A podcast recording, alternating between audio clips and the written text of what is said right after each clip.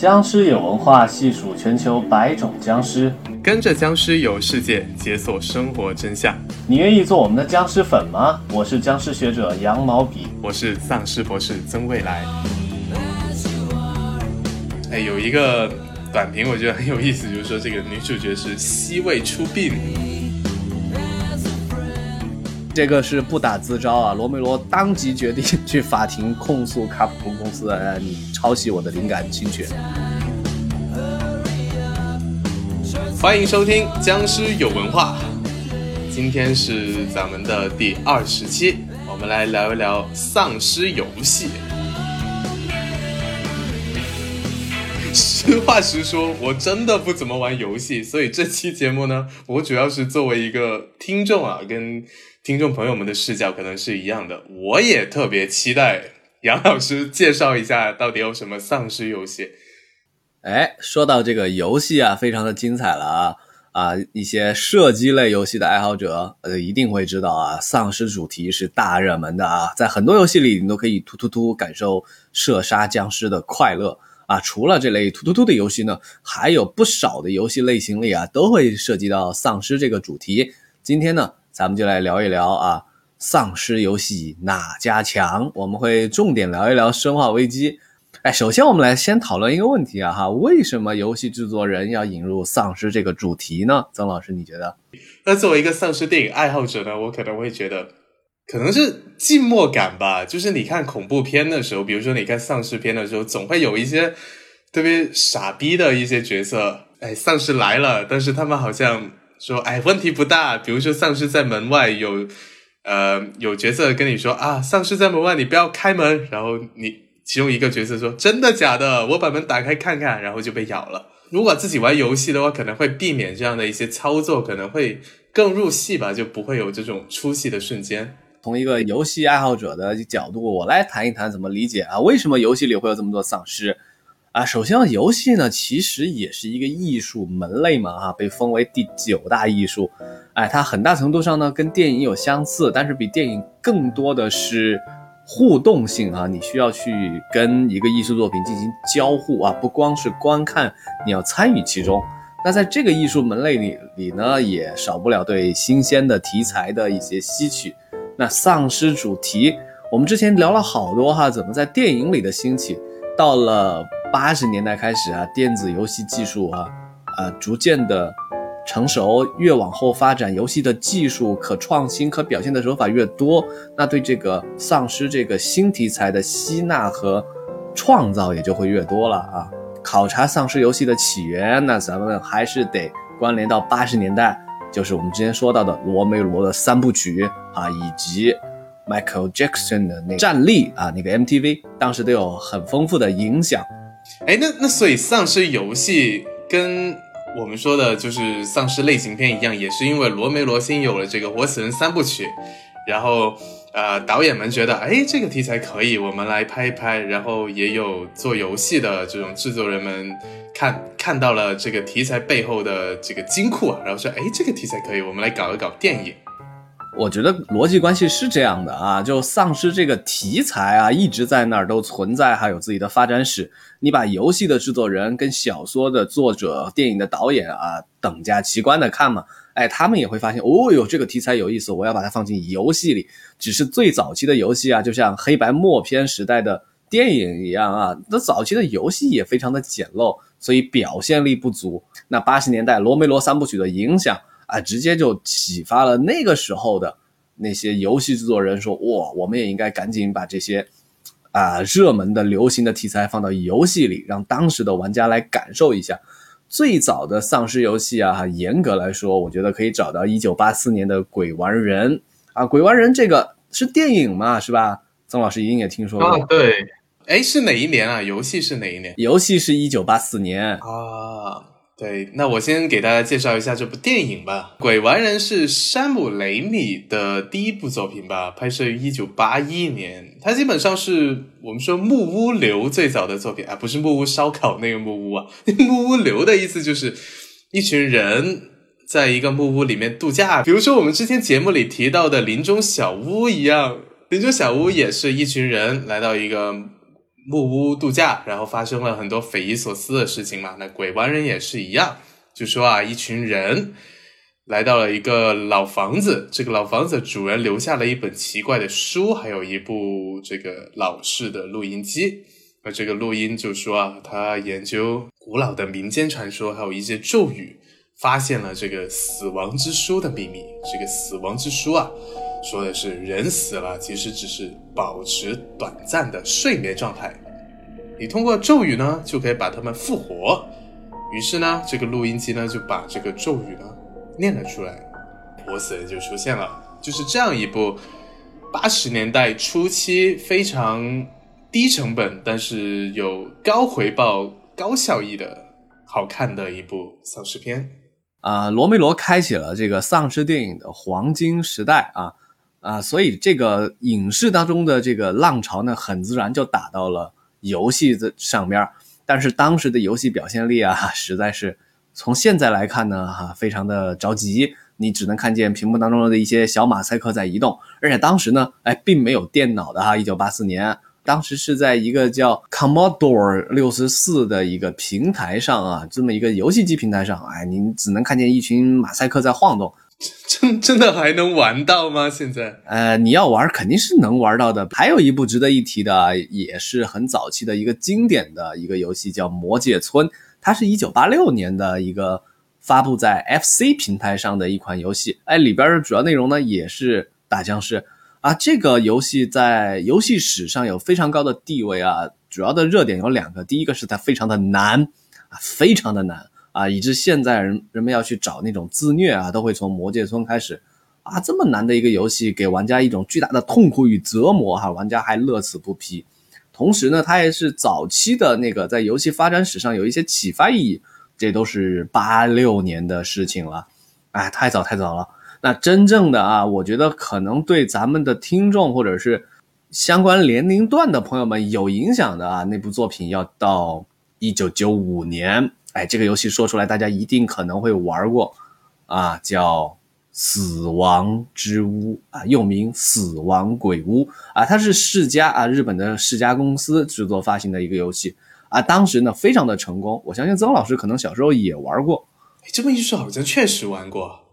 是啊，西嘎那个就之前在游戏厅里面会玩，就是打打僵尸，然后不用行动就是打，然后有一个主人公默认的一个路径，然后会有各种丧尸啊、蜘蛛啊什么的、骷髅头啊什么的跳出来出现在屏幕里面，然后就打他们就行了。是我印象还挺深刻的那个游戏。哎，你不用控制角色移动，你只是拿着枪，然后屏幕上会不断的出对对对对这些丧尸啊怪物，啊，场景会自动的变换。哎，这个游戏我觉得应该是影响了一代人啊，当时也非常的流行。它凭借着大量的丧尸和强烈的 B 级片风格啊，当时就获得很大的成功啊。B 级片是什么？曾老师在之前也给我们讲解过了，简单粗暴，然后这个血浆好像不用钱一样到处撒，然后虽然很粗糙，但是又。很直接、爽快，直接你享受体感的那个灵魂，差不多是这样的一些作品。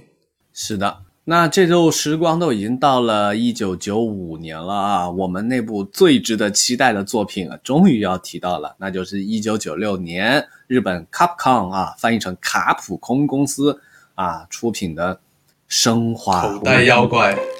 哦，不是大妖怪，是《生化危机》。啊！从此让世界变了模样，啊，这个《生化危机》的这个作品，它的价值啊，在丧尸游戏界无论怎么吹是不为过的。那放大一点，在恐怖游戏界啊，它也是无论怎么吹都不为过的。再放大一点哈，在整个游戏的发展历史上，它也是有自己里程碑式的作用。为什么这个游戏这么棒、这么伟大啊？以至于这个 IP 不断的有推陈出新啊！在二零一七年还推行了最，还推出了最新的《生化危机七》啊，也是当时啊万人空巷吧啊，这么一个啊万人空巷有点过啊，也是至少血洗了 B 站吧哈，大量的大小视频 UP 主都去制作这款游戏，它是一个很经典的一个游戏系列，并且呢还是一个经典的电影系列啊，也拍了至少五六部。首先说一下《生化危机》到底讲的是一个什么样的故事，曾老师有了解吗？我大概知道几个点啊，比如说浣熊市，是生化危机的吧？对对对对对。然后然后它有这个病毒，然后我记得好像忘了在哪哪个什什么地方看过，好像有很多水水蛭，对吧？杨老师能跟大家简单说一下，就是《生化危机》到底是个什么故事吗？就它跟其他的丧尸电影或者系列，它的特点、它的风格化、它值得看的点在于哪儿呢？啊，我们先从游戏讲起吧。游戏至少带序号的就有七部，还不包括重制版或者是番外篇。那每一部都是有自己独立的故事。我们就重点讲第一部以及整个的大背景叙事线好了，因为后边越扯越长啊，这个就像老太太的裹脚布一样。首先介绍一个大的故事背景啊，一言以蔽之，《生化危机》是一个什么故事呢？人类追求永生酿成的悲剧。哎，这么一听是不是一下子就豁然开朗了？但是什么都没说嘛，人类追求永生过程当中怎么变成的悲剧呢？啊，这个故事呢起源是这样。大概是十九世纪啊，一个考古学家呢，他就发现，在非洲啊有一个花啊，以及有民间传说啊，可能这个东西呢能够延长人的寿命，甚至啊让人永生。到了二十世纪，哎，有两个老铁啊，两个贵族就决定去非洲把这个花儿找出来。万万没想到，他们真的找到了啊！这个花儿呢，从里边提取出了一个一种新的 RNA。果然啊，能够有这个神奇的功效，所以这两个有钱的贵族嘛，啊，回到了呃美国啊，决定好好的把这个东西来开发研究一下。两个老铁，并且召集了一个天才的研究员啊，就三个人联合成立了一个公司，哎，来研究这个东西。这公司叫什么呢？叫 Umbrella 伞公司。这个保护伞公司的标记啊，非常的流行，大家经常能看到。啊，或者也有人把它翻译成安布雷拉公司。好了，大家知道是雨伞的意思。这个公司呢，就成了一个邪恶的大本营啊。这三个老铁啊，就是最初的游戏背景里的三个主要人物。然后经历了一番爱恨情仇的纠葛，这公司落入了一个老铁的手里。哎，这个人就是最坏的啦。啊，这个邪恶的老铁呢，就在全世界疯狂的做实验啊，进行这个人体实验。一方面呢是找出永生的秘密，另一方面呢是开发出可怕的武器来统治世界。哎，这就是游戏的大背景。第一部的故事是怎么发生的呢？就是在一个叫浣熊市的地方，在它的郊区出现了一些怪物袭击人的事件。然后呢，市政府的警察局就派了特殊小分队，哎，去调查。这么一个调查呢，就落入了经典的叙事结构嘛，外出遇险。他们在什么地方遇险呢？在一个洋馆啊，一个山呃，一个山村的小别墅嘛。那这个别墅是什么呢？就是这个保护伞公司的研究基地，中间就夹杂了一些啊团队内部如何求生、团队内部的背叛等等等等等等，渐渐的把整个这个大故事的背景勾勒了出来。这就是第一部的故事。哎，所以听起来像是一个跟《活死人之夜》一样，是群像式的这种封闭空间，大家一起跑的故事，没有一个这种伪光正的女主吧？因为我记得电影里面是大女主啊。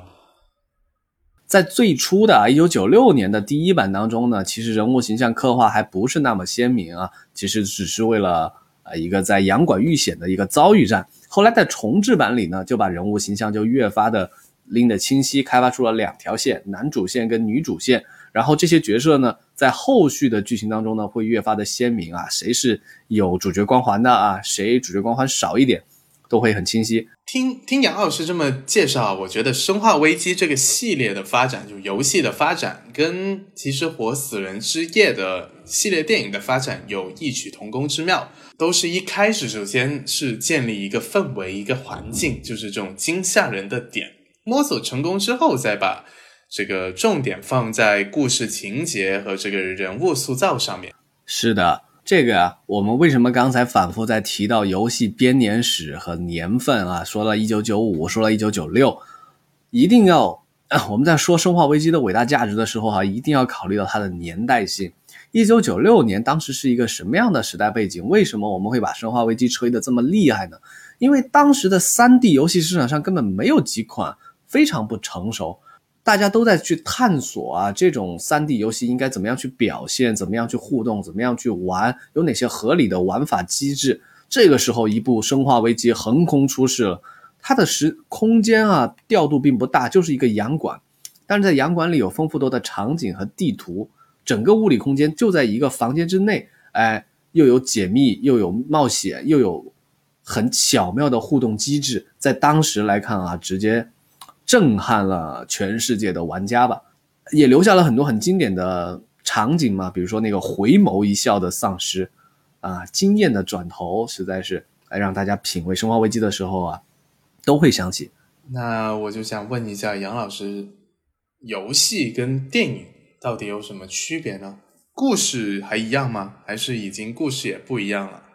故事啊，一定是有差别的，这也是一个老生常谈的问题了嘛。一个有经典的一种载体的艺术形式，要被改编成另一种载体，那你怎么样拥抱更多的受众和迎合新载体的表现方式？啊，像小说改电影是吧？游戏改电影同样会遇到这个问题。那它里边它是怎么改的呢？就没有再用第一代里边的那几个主要人物，而是完全虚构了、原创了一个战神啊，一个。女战神这个新人物，然后用这个新人物来讲述整个《生化危机》的世界观，并且让他在里边跟游戏中的主角进行互动。这种叙事方式呢，会让没有原著积累、没有游戏体验的这些新的观众啊，获得更清晰的体验。但是让原著粉看来，你在干什么玩意儿啊？也把原著中的那种惊悚啊、阴郁的那些气氛啊。都冲淡了很多。他有六部电影，其实，然后他的导演保罗·安德森好像是拍了三部还是四部吧，在这六部电影里面，好像奈飞最近也有改编的计划。然后我看了一下论坛啊什么的，他们说是因为电影系列似乎原著党不是特别满意，对，所以很多原著党对接下来要重启的这个系列好像期待值还挺高的。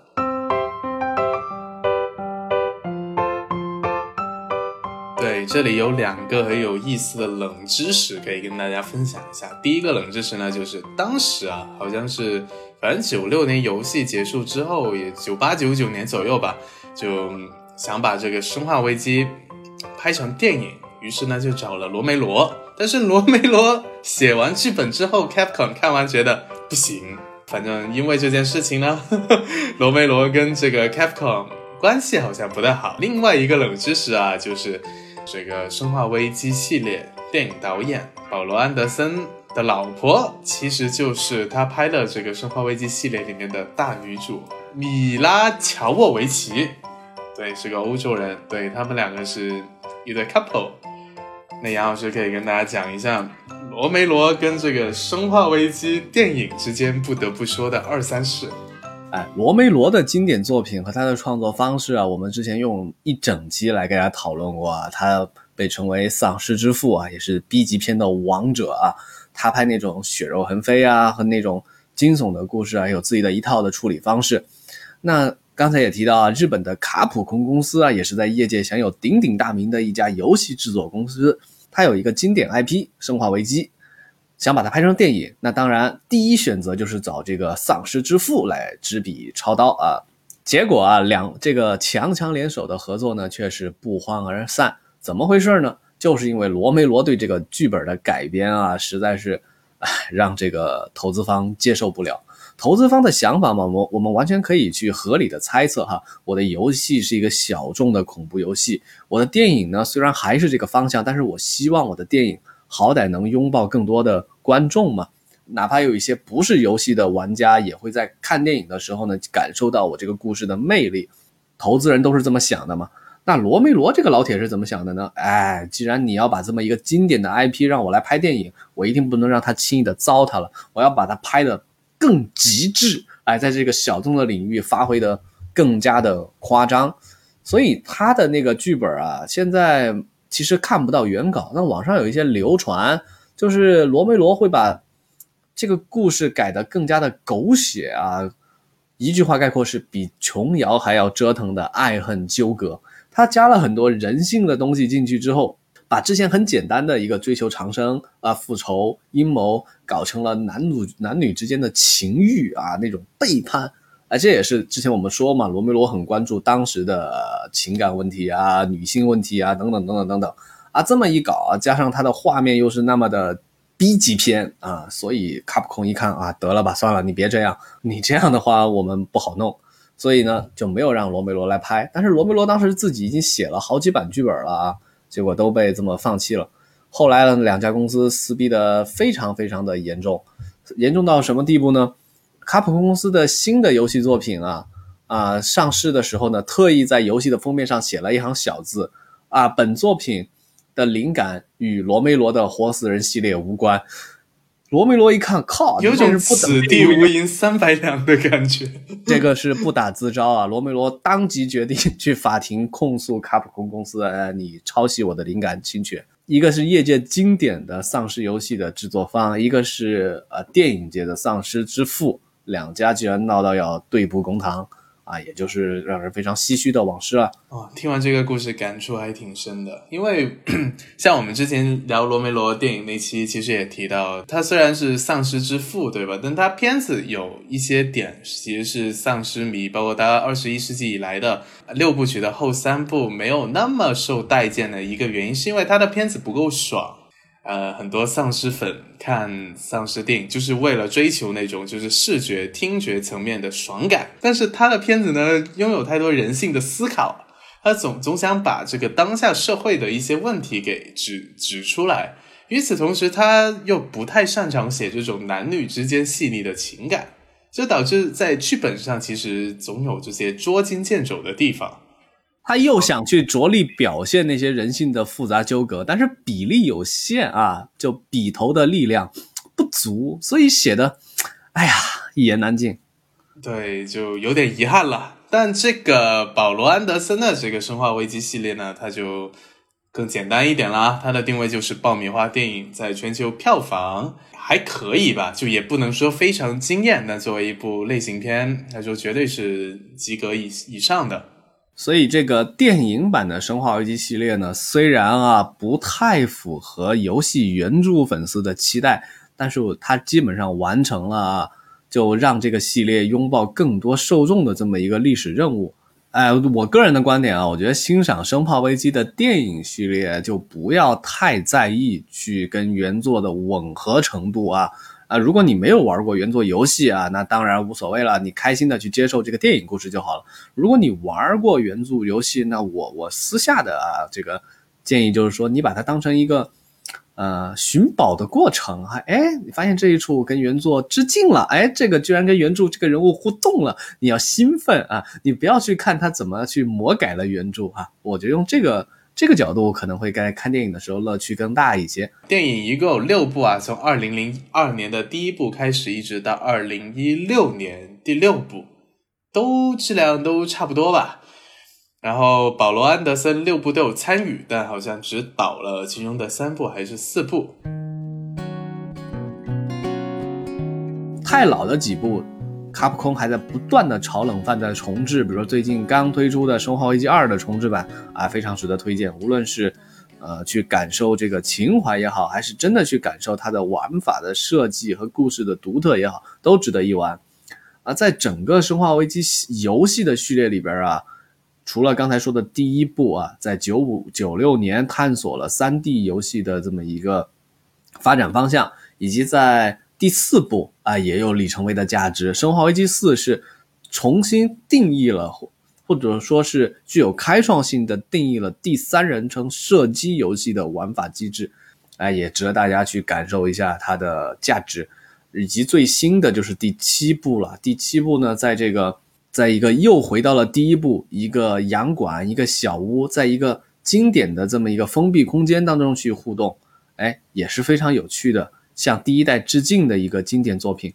好，现在问题来了哈，我作为一个这个没有怎么玩过丧尸游戏的一个新人、新新玩家，那那我应该从哪一步开始入手呢？下现在市市面上都能找到哪些类型的丧尸游戏呢？啊，太多了，简直五花八门、异彩纷呈，就看你喜欢哪一类啊。我们简单来。列举一下吧，我想一想啊，呃，我印象中啊，小时候玩过一个很经典的一个系列叫《求生之路》啊，它有两部。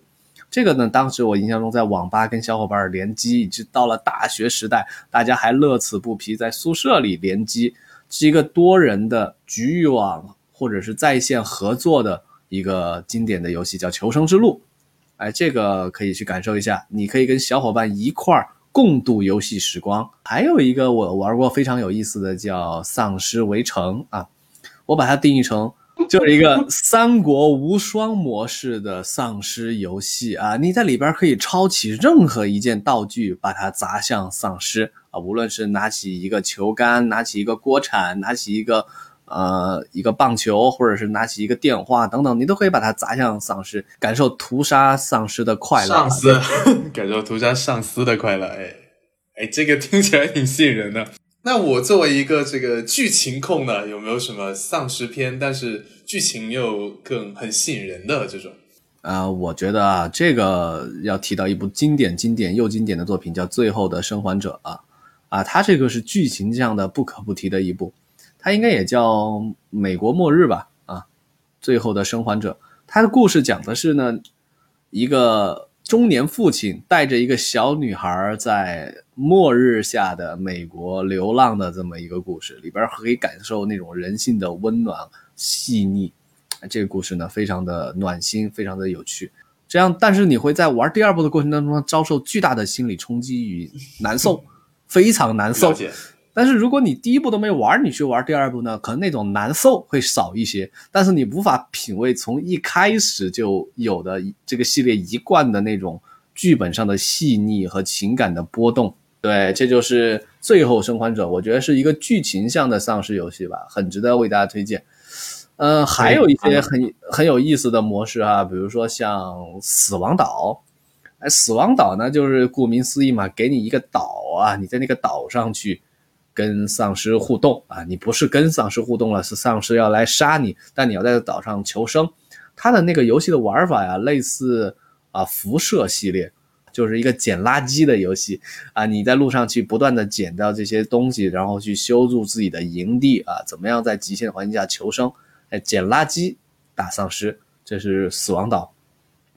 嗯，我想一想啊，还有一个游戏也值得一提啊，叫消失的光芒。哎，这个游戏呢是。呃，一一定程度上啊，会跟前面的几款有相似的地方啊，也是求生啊，打丧尸。但它的特色在哪儿呢？加入了很多跑酷。哎，你想想啊，一个对一个主角的主角的运动能力非常的强，让你在感受，你甚至在玩《刺客信条》啊，你可以飞檐走壁，然后打丧尸，啊，这是消失的光芒了，也值得一玩。啊，听了这么多啊，我觉得好像丧尸游戏跟我们之前聊过的怎么拍丧尸电影的思路是一样的，就是我们把故事背景换成丧尸瘟疫爆发，哎，然后保留原来的这个情感线啊、剧情线啊什么的，它就是一部丧尸电影。如果我们把其中一个角色换成丧尸，那它也能构成一个丧尸电影。那其实，在游戏里面也是一样的，比如说《三国无双》，哎，把这些敌人的小兵换成丧尸，好像就有了杨老师刚才提到的《丧尸围城》。比如说，呃，这个 CS 啊，包括辐射啊什么的，也可以通过这样的方式变成一个丧尸游戏。哎，对呀，比如说 CS 嘛，我们把它称为叫竞技对抗啊，两边力量是对称的。但是近几年有一些探讨，就是。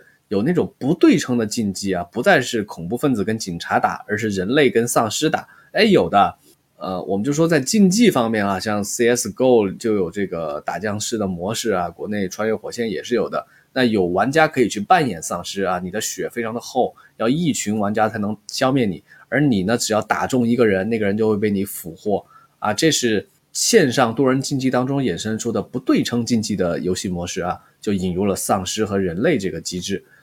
呃，还有一些，比如说，就是射击游戏里啊，会加入一些丧尸题材和版本啊，比如说像经典的第一人称射击游戏叫《使命召唤》，它从第五代开始啊，都会加入一个丧尸模式。这个丧尸模式的由来啊，往往是二战时期德军的纳粹的疯狂实验啊，你要去消灭一些纳粹丧尸。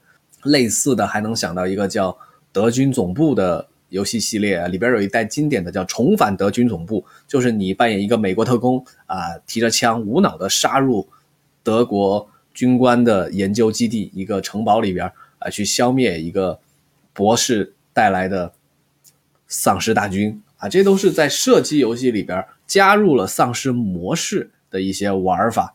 像刚才曾老师其实启启发到了一个点是，你可以把它跟电影去同样去看啊，电影的一些表现手法有哪些啊？游戏的表现手法也会相应的借鉴与创新。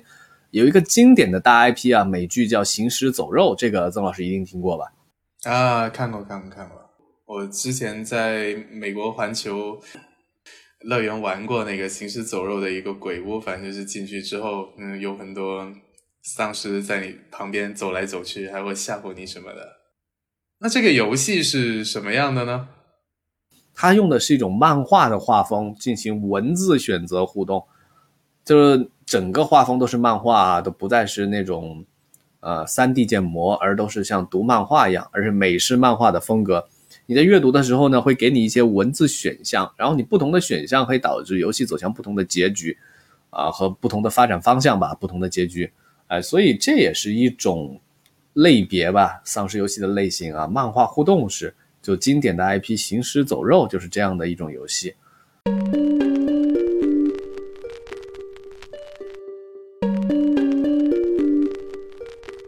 我突然想到了。我其实是玩过一个 丧尸游戏的，哎，我觉得地球人都玩过这个游戏，叫《植物大战僵尸》。啊这个这个这个系列是如此的经典哈，如此的永流传啊，以至于你想在喜马拉雅这个播客软件上搜索“僵尸有文化”，你首先搜索出来的第一个结果是《植物大战僵尸》。唉。太厉害了！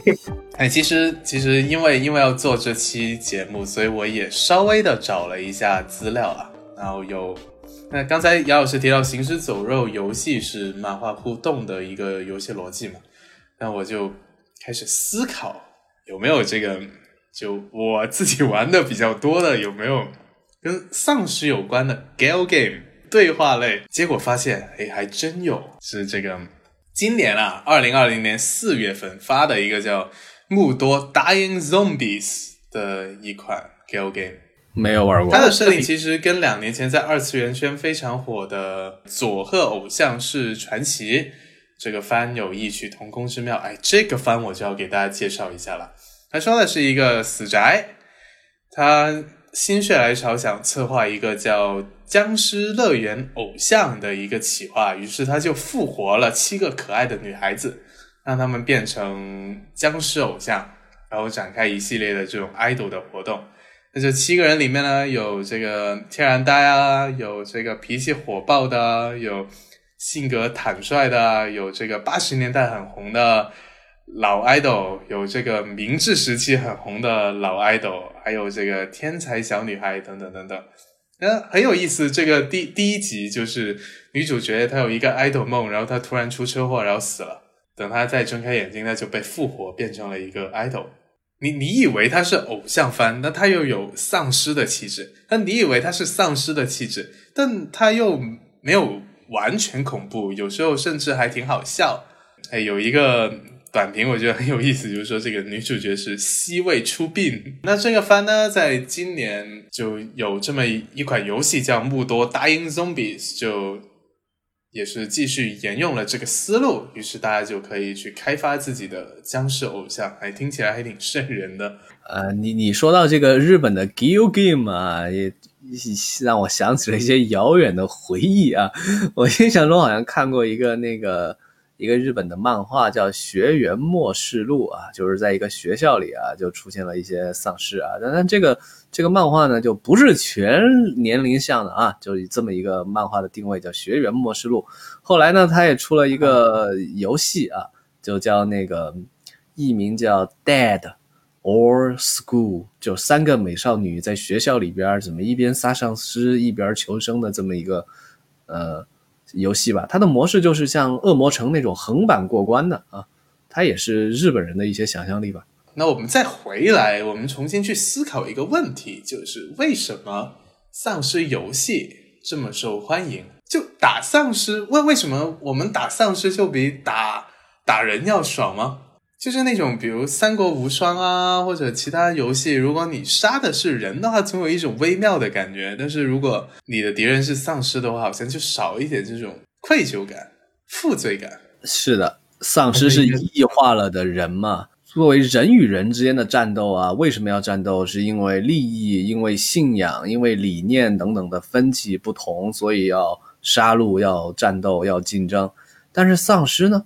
丧尸是一种没有意识的异化了的人，他已经变成怪物，那就变成一种啊，跟你打野兽是一样的感觉吧？一种求生的含义蕴含在里边，而不是一种竞争，而只是一种单纯的你要活下来。那这种杀戮里边呢，又有一部分你在跟人类战斗的刺激，又有一部分你是在极限中逃脱的那种惊悚。我觉得这可能是丧尸模式的。呃，在游戏当中啊，这么受欢迎的一个原因，那更多的受欢迎就是丧尸这个主题啊，对生命的永存、对生命的永续的这种思考，可能一直是人类无论是哪个艺术形式都会感兴趣的一个话题吧。小说也好，电影也好，绘画也好。所以说，游戏中的丧尸确实是一个理想的敌人啊。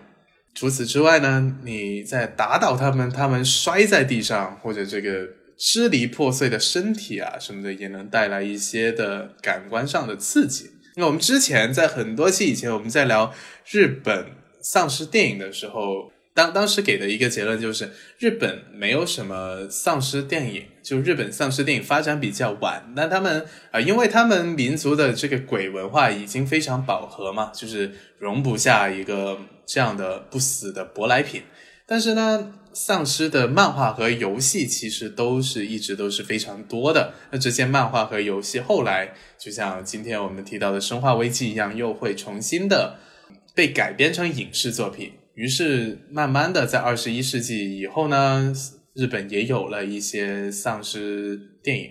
所以今天我们不仅是介绍了一下这个简单的丧尸游戏的脉络。也就交代了日本电影为什么是从二十一世纪才开始发生的，还是得从《生化危机》讲起。哎，刚才提到了一个非常非常有意思的点啊，因为日本的鬼文化盛行，让他们的电影界不容易容下丧尸，那为什么他们的游戏界却那么轻易的 接纳了丧尸，并且？制作出了里程碑式的作品呢？那是因为游戏中的丧尸是一个理想的敌人呢，但鬼就不是啊。我发现一个很有意思的点，因为游戏的主角是西方人，游戏的这个背景《生化危机》是一个发生在美国的故事，发生在欧洲的故事，而这个故事看不出日本，跟日本没关系，所以在游戏的世界里啊，能够信马由缰的去创作。但是你要说拍真实的电影啊，日本人你拍一部啊，一群白人在那儿演的电影啊，日本日本观众也不买单嘛。因为当时的游戏大量是发售在欧美的，除了日本本土的游戏市场，他们的游戏机啊，从来都是参与全球竞争的啊。这个要跟日本当时游戏的发展史啊，游戏机的发展史有一定的吻合，因为我们的作品都是要销往海外的。除了满足日本国内用户的需求，还要给欧美用户带来一些快乐，所以一开始日本游戏界就是定位全球、着眼全球的。他们的主角很多都是西方人，而不是日本人。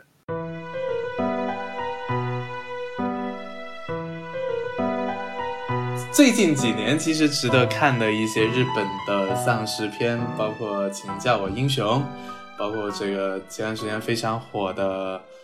呃，摄影机不要停等等，其实他们都有一个非常强的游戏感。那所谓的游戏感，就是有这种交互性啊。其实做了二十期节目，有一个很大的感受就是，哇，丧尸真的是越说越多，不知不觉这个二十期就过去了。我们的目标是这个细数全球百种僵尸，我们现在可能也数了几十种吧。这个路漫漫其修远兮。虽然我们没有严格的数到一百种，但是我们的走马观花二十七已经是把世界周游了一整圈啊，能够了解各地不同的多元的文化的魅力，也能从其中的文化中找出那些有意思的不死传说以及信仰当中那些人类对于生命、对于超越生命意义的一些共性的思考。哎，那就是我们。做这个节目的初衷以及感兴趣的地方啊，对，所以呢，在这期节目的最后呢，就要特别隆重的跟大家告个别啊，我们的这个僵尸有文化细数全球百种僵尸的第一季就到此结束了。哎，撒花鼓掌！嗯，将来有机会的话啊，我们再接着制作后续的内容。那比如说，再把一些没有打卡过的地方再深入展开，比如说北欧的啊一些丧尸文化哈，比如说欧洲的念念不忘的阿根廷啊，还有这个新西兰啊，都特别值得讲。还有一些非洲本土的，比如说尼日利亚那 Nollywood 的那些经典的片子呀啊，或者印度，我们在挖掘挖掘呀啊。或者澳大利亚，我们应该也跳过了吧？一个大洋洲的一些丧尸，我们可以都可以再给大家讲一讲，以及啊，中国传统古籍里的更多的僵尸记载啊和论述啊，我们也可以给大家再梳理梳理。那第一季呢，我觉得我们已经啊功德圆满，祝大家过一个快乐难忘的万圣节。那希望听众朋友们继续关注我们有文化电台的其他节目。以及继续看这个丧尸类型的精彩作品。那本期节目到此结束，我是丧尸博士曾未来，我是僵尸学者羊毛笔，感谢大家收听，拜拜，拜拜。